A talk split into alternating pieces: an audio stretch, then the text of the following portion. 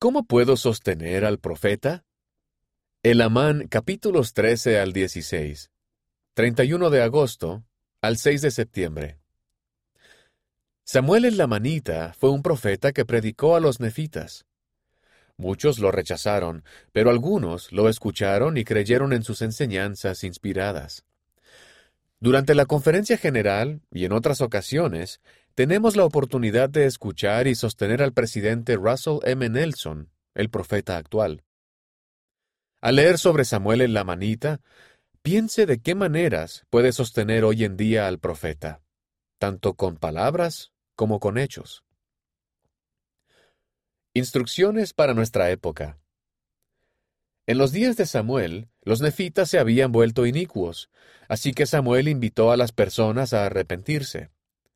Testificó asimismo del nacimiento de Jesucristo y advirtió de los peligros del pecado. ¿Qué otros principios enseñó Samuel? ¿Qué ha enseñado el presidente Nelson en la actualidad? No se trata de popularidad. La mayoría de las personas se enojaron por las enseñanzas de Samuel y lo atacaron con piedras y flechas.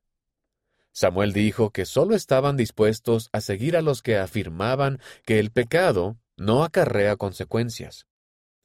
En la actualidad, el presidente Nelson ha dicho, los profetas rara vez son populares. ¿Cómo podemos evitar usar las piedras y flechas que las personas arrojan a los profetas en la actualidad?